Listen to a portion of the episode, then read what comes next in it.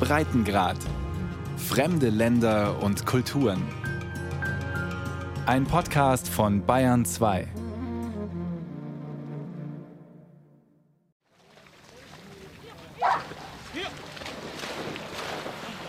Grün-türkis und kristallklar schlängelt sich der Colorado River durch den Black Canyon. Dahinter erheben sich schroff und steinig die Black Mountains. Las Vegas ist nur gut eine Autostunde entfernt. Einige Kajaker machen sich an diesem glühend heißen Nachmittag bereit für eine Bootstour. Der Colorado River ist die Lebensader für die Menschen hier in der Wüste von Nevada. Allerdings verliert der Fluss durch ausbleibende Schneefälle von Jahr zu Jahr Wasser. Die Folge niedrige Wasserstände am Lake Mead, einem riesigen Trinkwasserreservoir, das vom Colorado River gespeist wird. Es ist schlimm. Ich war hier Mitte der 80er, als das Reservoir so voll war, dass es übergelaufen ist. Das ist nicht passiert, seitdem sie den Hoover-Damm in den 30er Jahren gebaut haben. Und jetzt ist der Wasserstand so tief gesunken. In Vegas wird das Wasser ziemlich knapp. Living in Vegas, the water is, is getting kind of tight. Joe spielt mit seinem Hund am Ufer des Colorado River. Er macht sich Sorgen über die rasant zunehmende Trockenheit in seinem Heimatstaat Nevada. Nicht nur hier herrscht extreme Dürre, sondern im gesamten Westen der USA. Das Ausmaß der Trockenheit wird in diesem Jahr erstmals deutlich sichtbar. Ein paar Meilen flussaufwärts ist am felsigen Ufer des Lake Mead deutlich ein sogenannter Badewannenrand sichtbar. Um 42 Meter ist der Wasserpegel in den letzten 20 Jahren gesunken.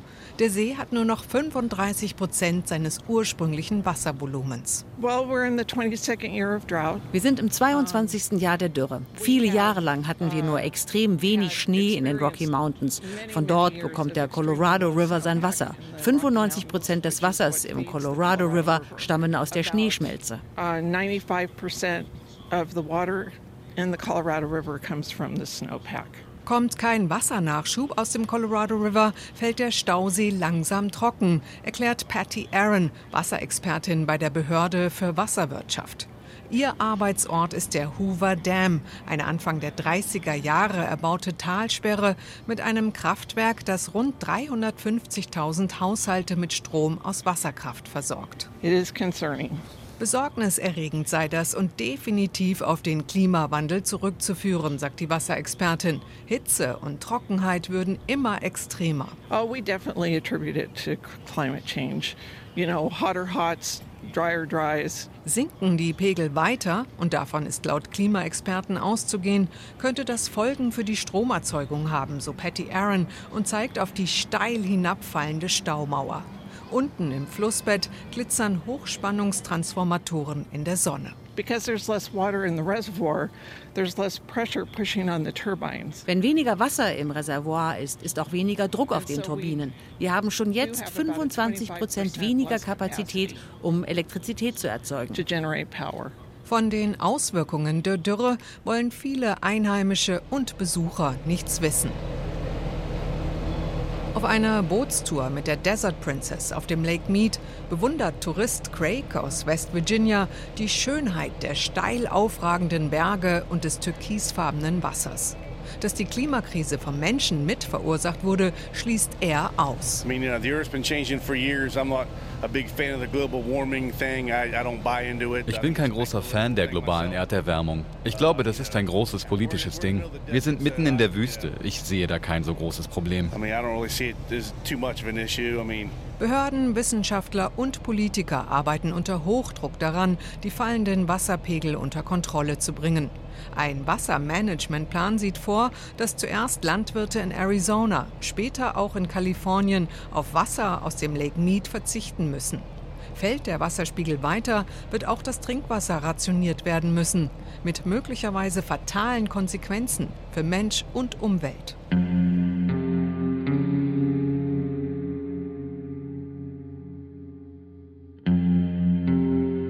1500 Kilometer weiter im Nordwesten der USA, am Columbia River. Der mächtige Fluss durchtrennt die Bundesstaaten Oregon und Washington State.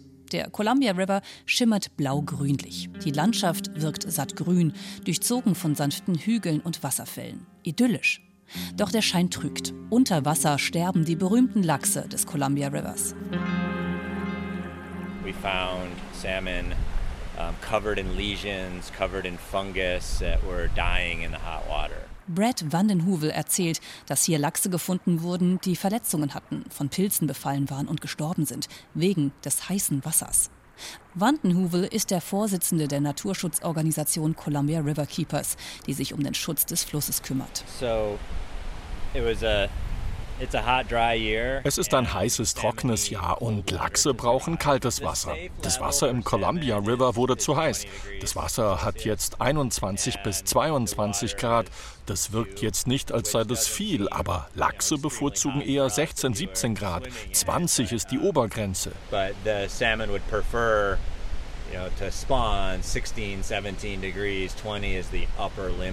Zehntausende Lachse seien in diesem Jahr umgekommen. Die Bilder, die Taucher von den Lachsen gemacht haben, sind erschreckend. Die Fischhaut hängt in Fetzen an den Tieren herunter. Mensch und Tier leiden unter der Hitze und Trockenheit. Doch der Naturschützer Brad Wandenhuvel betont, dass nicht nur die kurzfristige Hitzewelle den Lachsen geschadet hat. The rivers are hot because of the dams are die Flüsse sind heiß durch die Dämme, die für die Stromgewinnung gebaut wurden. Sie blockieren die Strömung und kreieren diese Reservoirs, die von der Sonne im Sommer aufgeheizt werden. Aber dazu kommt der Klimawandel, der alles noch heißer gemacht hat in diesem Jahr und die Fische an den Rand des Aussterbens bringt.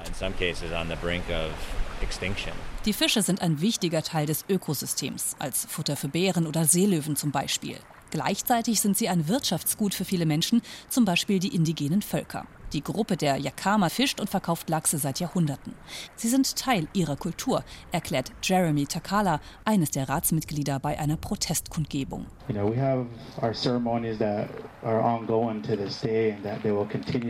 Seit die Flüsse hier durch Dämme verändert wurden, hatte das negative Folgen für unsere Fischereikultur. Wir wollen unseren Lebensstil verteidigen, denn er wurde uns von unserem Schöpfer so gegeben. Das heißt, dass wir uns um unsere Zeremonien kümmern können und das Essen, das der Fluss unseren Leuten bietet. Die Erderwärmung trifft damit nicht nur ein empfindsames Ökosystem. Sie verdeutlicht auch die Ungleichheiten in der amerikanischen Gesellschaft. Die Ureinwohner in Washington State und Oregon weisen darauf hin, dass die weißen Siedler seit ihrer Landnahme nicht nur sie unterdrückt, sondern auch die Natur verändert und zerstört hätten. Sie hätten genug gegeben und seien müde wegen der vielen gebrochenen Versprechen, meint diese indigene Frau bei der Protestkundgebung. We have given enough. We have compromised enough. We're tired of the bribes. We're tired of the broken promises. Die Aussichten seien düster, sagen die versammelten Naturschützer. Gegen den Klimawandel zu kämpfen sei schwierig, doch für die Fische gäbe es wenigstens ein einfaches Mittel, um ihnen zu helfen. Die Dämme müssten wieder entfernt werden. Bis jetzt gibt es einzelne Projekte, die dies versuchen. Doch die Dämme und die Reservoirs dienen auch der Stromerzeugung und der Bewässerung für die Landwirtschaft.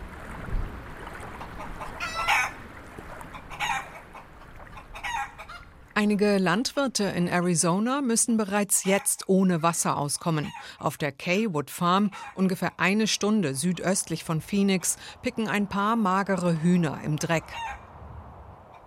Ein Traktor und einige andere landwirtschaftliche Maschinen stehen verlassen auf dem Hof. Ausgedörrt und braun erstrecken sich die endlosen Felder bis zum Horizont. Dieses Feld hier ist erledigt. Hier ist nichts mehr grün, alles ist vertrocknet. Hier ist etwas Unkraut. Ach, und da ist noch ein kleines bisschen lebendiges Alfalfa. Man hört es richtig, wenn man läuft, wie es knirscht. So, as you can see, you can hear it if you walk on it, it crunches. Nancy Kaywood schüttelt bekümmert den Kopf. Nichts ist mehr übrig von dem, was mal ein saftiges grünes Alfalfa-Feld war. Alfalfa wird in Arizona traditionell als Viehfutter angebaut. Damit die Heuart gedeiht, muss sie allerdings intensiv bewässert werden. Und genau das ist Nancy Kaywoods Problem. Infolge des niedrigen Wasserstands des Colorado River ist vielen Farmern in Pennell County das Wasser ausgegangen. Die 68-jährige Farmersfrau steigt in ihren Jeep. Zum Laufen ist es viel zu heiß. 110 Grad Fahrenheit, rund 43 Grad zeigt das Thermometer. Sie zeigt aus dem Fenster. So this is all ours. Das ist alles unseres und wie man sehen kann, wächst hier nicht viel, sagt sie. Kein Baum, kein Strauch. Hinter dem Farmhaus der Kaywood-Familie wächst höchstens mal ein Kaktusbaum. Dahinter kilometerlange Flächen mit Solarmodulen, steinigem Erdreich und trockengefallenen Bewässerungskanälen. Das hier ist der Hauptkanal. Hier sollte eigentlich Wasser drin sein. Eigentlich sollte er nur ein oder zwei Wochen im Dezember trocken sein, wenn er gewartet wird. Dieses Jahr ist er einfach nur knochentrocken. Noch im vergangenen Jahr hat die Kaywood-Familie hier in großem Stil Baumwolle angebaut. Das Wasser dafür kam aus dem San Carlos Reservoir, gespeist vom Gila River, einem Seitenarm des Colorado River. Da der Stausee dieses Jahr erstmals trocken ist, können sie nichts mehr anbauen. Ein Drama, wie die robuste Frau später im klimatisierten Farmbüro erzählt. Diese Farm ist seit fünf Generationen in unserer Familie. Wir wissen nicht, wie lange diese Dürre wohl andauern wird. Im Moment können wir gerade mal die Steuern für 2021 bezahlen. Wir hoffen, dass wir das Land nicht verkaufen müssen. Uh, Nancys Großvater hat die Farm in den 30er Jahren gekauft, als der Colorado River noch massenhaft Wasser führte. Er verzichtete damals auf die Rechte für einen Brunnenbau. Anders als andere Farmen sind die Kaywoods daher nun vom Grundwasser abgeschnitten. Aber warum bauen sie im trockenheißen Klima Arizonas ausgerechnet bewässerungsintensive Baumwolle an? Das habe vor allem historische Gründe, erklärt Sarah Porter von der Universität von Arizona. I think it's historic. Um, it dass Bauern in Pinal County ausgerechnet Baumwolle anbauen, liegt daran, dass es früher einen großen Bedarf an Baumwolle gab. Und während des Zweiten Weltkriegs war der Bedarf noch größer. Man brauchte Baumwolle für die Reifenproduktion, für Uniformen und ähnliche Zwecke. Wenn Wasser kein Thema wäre, wäre Arizona ein extrem guter Ort, um Baumwolle anzubauen. Eines ist auf jeden Fall klar. So schnell werden die Kaywoods nicht aufgeben. Nancy glaubt nicht, dass die Dürre vom Menschen mitverursacht wurde. Wenn man in die Geschichtsbücher schaut, dann sieht man, dass es eine Eiszeit gab und ähnliches. Ich glaube, wir gehen nur durch eine Dürreperiode. Die Frage ist nur, wie lange sie dauert.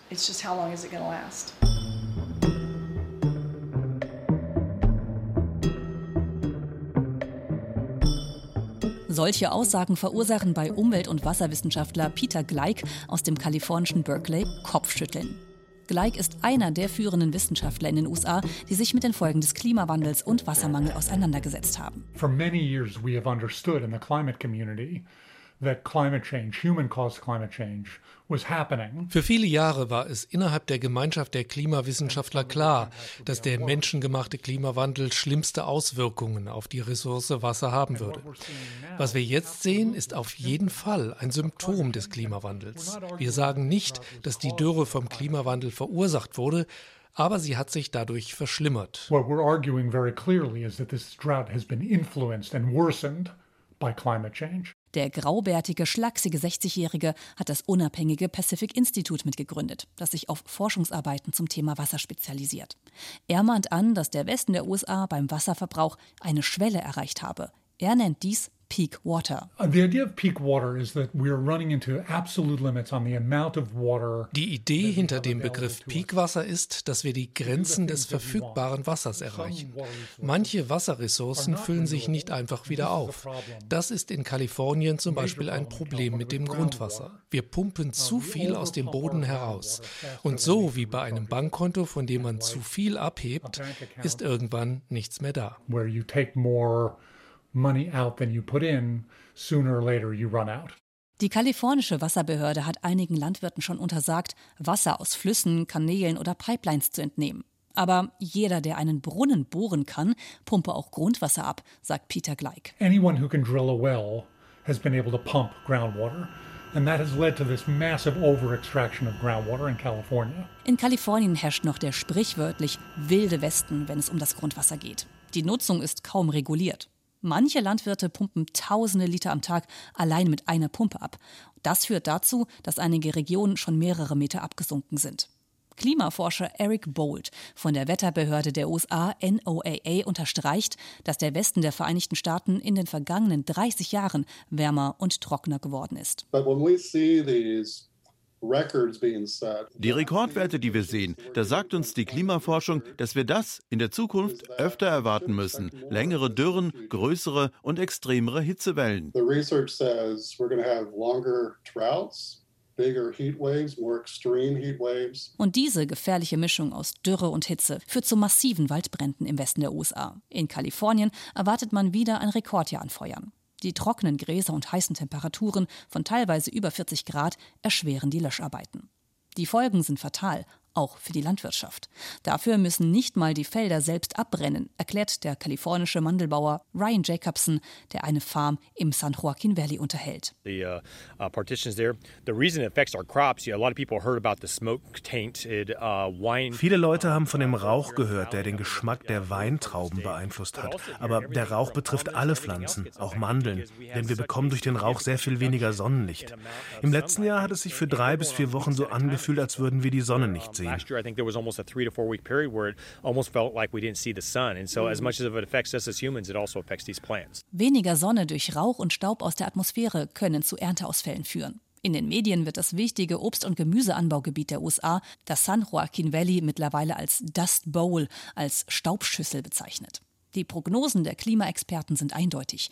Die Extremereignisse werden zunehmen. Fragt sich, was macht Mensch damit? Klima- und Wasserforscher Peter Gleich sagt, es gebe nicht die eine Lösung, aber wichtig sei aus seiner Sicht, Wasser besser zu sparen und wieder zu verwenden. Wir sammeln, bewerten und schmeißen sehr viel Abwasser weg, wie die meisten Industriekulturen. Aber wir könnten das Wasser behandeln, sogar so, dass es wieder zu Trinkwasser wird.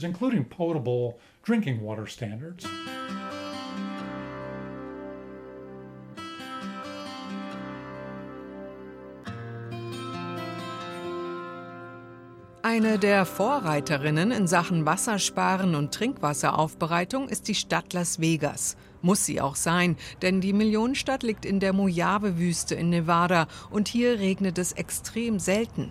Die Stadt habe eines der fortschrittlichsten Wassersparprogramme des Landes, sagt Bronson Mack stolz. Er sitzt in seinem Büro der Southern Nevada Water Authority. So here in Las Vegas we have some of the most progressive and comprehensive water conservation programs. Wir verlangen nicht nur, dass Privathaushalte, Hotels, Casinos und Unternehmen Wasser sparen, sondern jede einzelne Branche muss ihren Anteil leisten. Eine Maßnahme sind saisonale Bewässerungsbeschränkungen. And some of the things that we have implemented are seasonal watering restrictions. Andere Maßnahmen sind sogenannte Water Cops, Bürger, die Wasserverschwendung melden, wassersparende Technologien bei Dusche, WC oder Geschirrspüler und finanzielle Anreize, damit Gartenbesitzer Rasen durch Steingärten und Wüstenpflanzen ersetzen. Gras auf öffentlichen Flächen soll bis 2026 ganz verboten werden. There's about 4000 acres of that grass that's in our community. Gut 1600 Hektar Rasen in unserer Community verbrauchen allein 10 Prozent unseres Wassers. Das Gras benötigt mehr Wasser pro Jahr als der ganze Las Vegas Strip. It uses more water per year than the entire Las Vegas Strip. Der sogenannte Las Vegas Strip mit seinen glitzernden Hotelkomplexen und opulenten Casinos wird häufig von Umweltschützern kritisiert, wegen seiner aufwendigen Wasserfontänen und luxuriösen Poollandschaften. Vor der Bellagio Fountain, der Springbrunnenanlage des berühmten Bellagio Hotels, tummeln sich Touristen. Becky aus Indiana betrachtet die Wassershow mit gemischten Gefühlen. Wir haben uns gerade gefragt, wie viel Wasser hier wohl in der Hitze verdunstet. Das ist schon hart während einer Dürre. Auf der anderen Seite wollen viele Touristen die Fontäne sehen. Ein zweischneidiges Schwert. Right, I know. So it's kind of a double-edged sword, right? Bronson Mack von der lokalen Wasserbehörde ist davon überzeugt, dass die Resorts am Las Vegas Strip durch Trinkwasseraufbereitung zum Wassersparen beitragen. Außerdem habe der Tourismus in Las Vegas eine enorme Wirtschaftskraft. So the Las Vegas Strip and all of the hotels that we have, it is the backbone of our economy. Der Las Vegas Strip ist das Rückgrat unserer Wirtschaft. Der Wasserverbrauch der Hotels macht 7% aus, aber das Wasser aus dem Innenbereich kann wieder aufbereitet und in den Lake Mead zurückgepumpt werden. Und für jede Gallone, die wir zurückpumpen, bekommen wir eine Gallone aufbereitetes Trinkwasser zurück.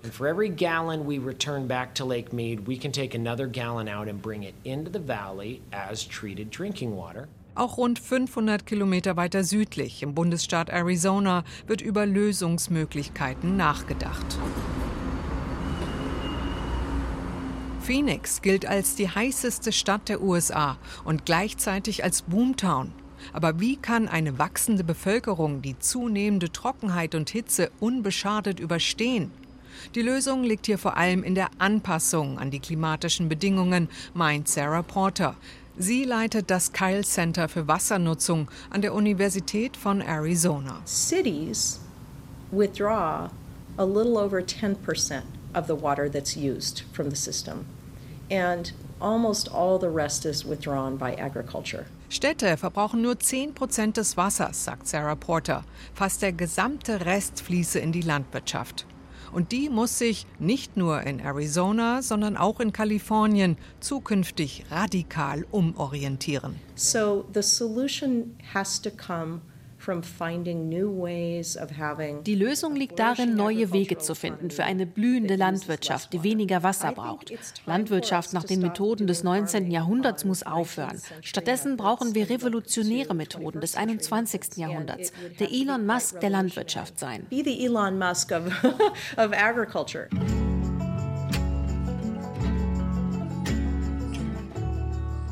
Einen dieser innovativen neuen Wege im Kampf gegen den Wassermangel geht Omar Yagi, Chemieprofessor im kalifornischen Berkeley, unweit des Silicon Valleys. Er will Wasser aus einer Quelle holen, die uns alle umgibt: Luft.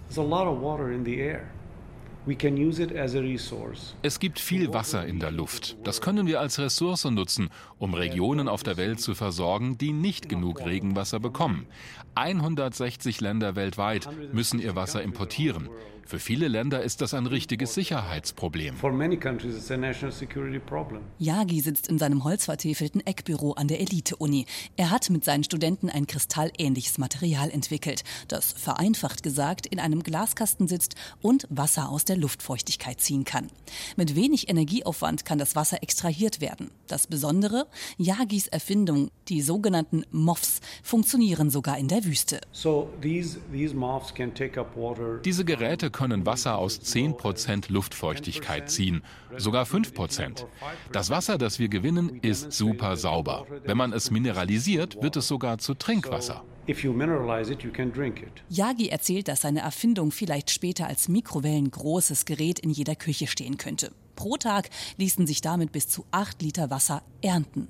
Größere Geräte schaffen bis zu 20.000 Liter. Damit könne man ein kleines Dorf versorgen. And ultimately what we want to be able to do is design devices that are much larger than that, that deliver 20,000 liters per day. We call it village scale. Noch sind die Geräte nicht auf dem Markt. Gemeinsam mit dem Unternehmen General Electric arbeite man an einem entsprechenden Projekt. Nicht nur Omayagi. Weltweit tüfteln viele Firmen und Wissenschaftler an der Wasser aus der Luftgewinnung. Sie gilt neben der Entsalzung von Meereswasser als eine der Zukunftstechniken, mit der das Problem des Wassermangels zumindest gemildert werden könnte. Auch wenn Yagi bewusst ist, wie sehr die Erderwärmung Dürren, Hitzewellen und Extremwetter verschlimmert, sei er optimistisch, was die Zukunft angeht. And I really do believe that whatever problem facing society, Ich glaube wirklich, dass die Gesellschaft jedes technische Problem in den Griff bekommt. Die Menschen sind fähig zu unendlichen Innovationen. Ich bin sehr hoffnungsvoll, dass wir jedes Problem lösen können. That no matter what the problem is facing our society, we can solve it.